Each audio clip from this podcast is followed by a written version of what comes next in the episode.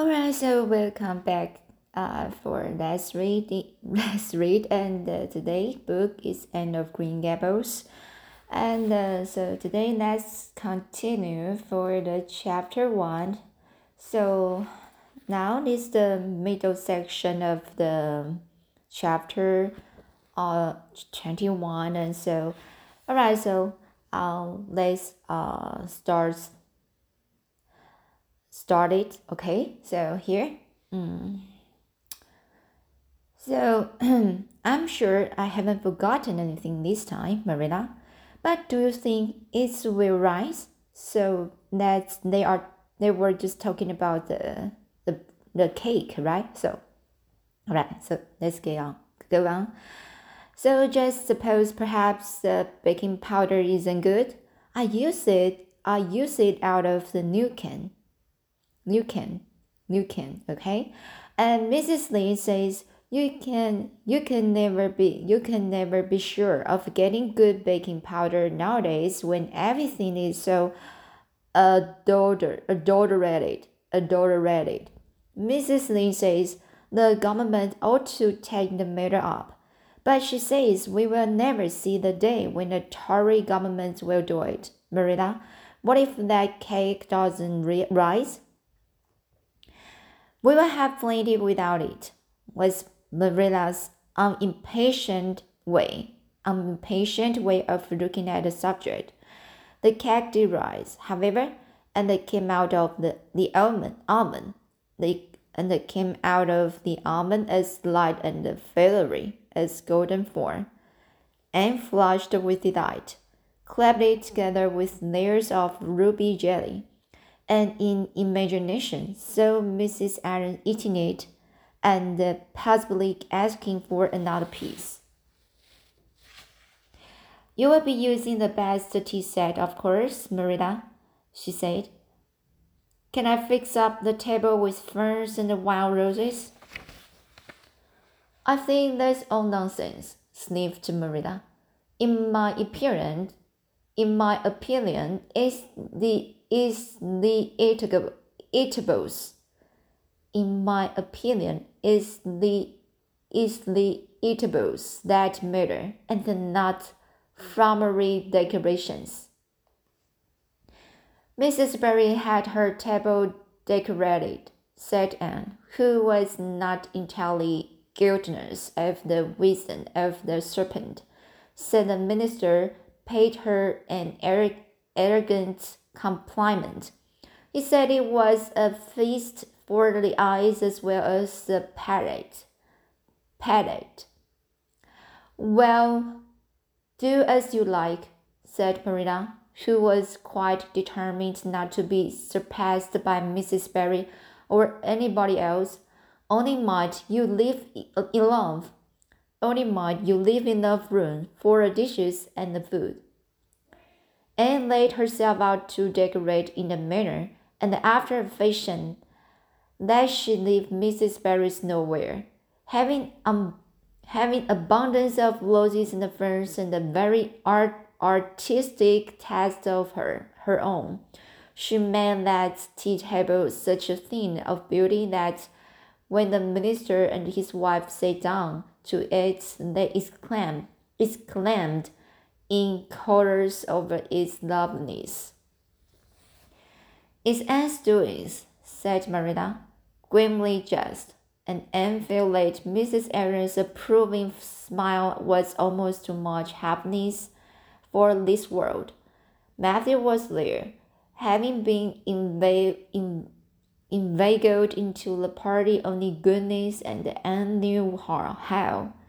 He had been in such a state of shyness and nervousness that Marilla had given him up in despair. But Anne took him in hand so successfully that he, now, he now sat at the table in his best clothes and a white collar and talked to the minister not uninterestingly. He never said a word to Mrs. Aaron, but that perhaps was not to be expected.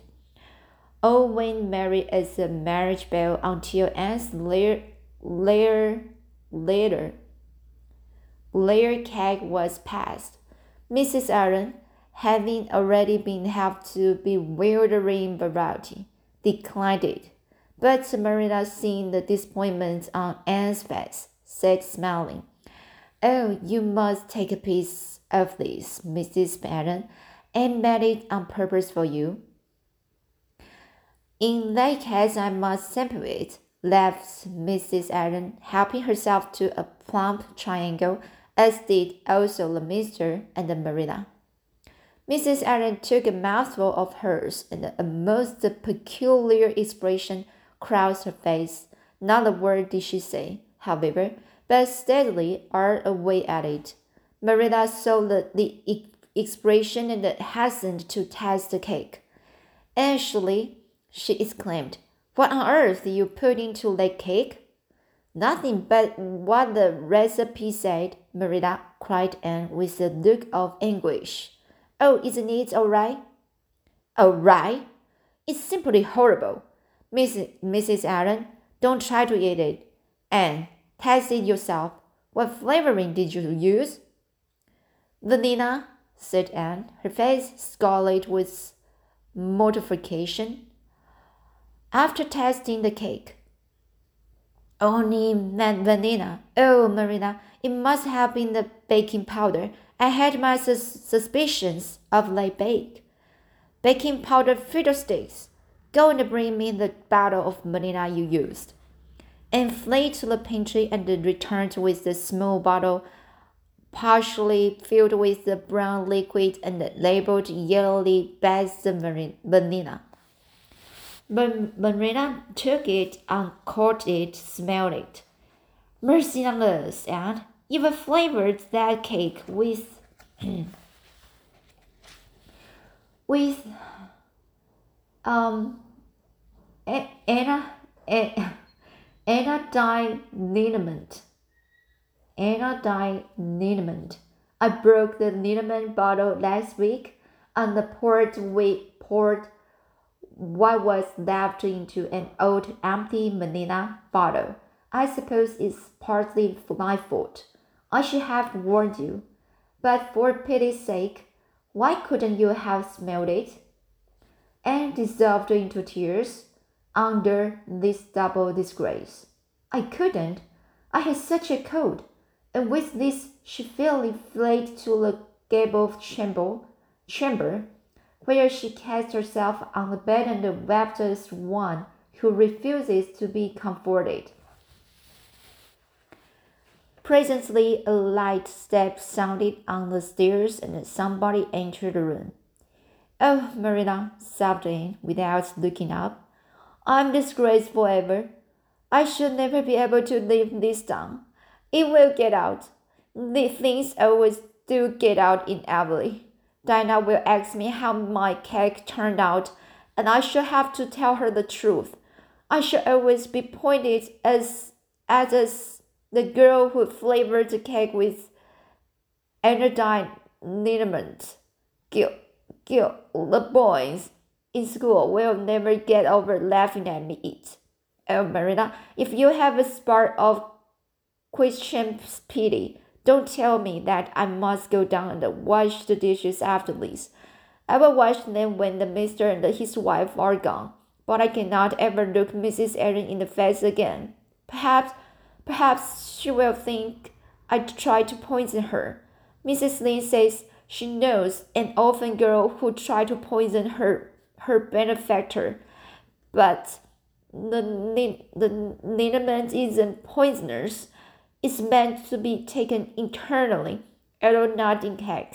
Won't you tell Mrs. Aaron so, Marilla? Suppose you jump up and tell her so yourself, said a merry voice. Anne flew up to find Mrs. Aaron standing by her bed, surveying her with laughing eyes. My dear little girl, you mustn't cry like this, she said. Genuinely, uh, this word is hard to pronounce. Genuinely, genuinely disturbed by Anne's tragic face. Why?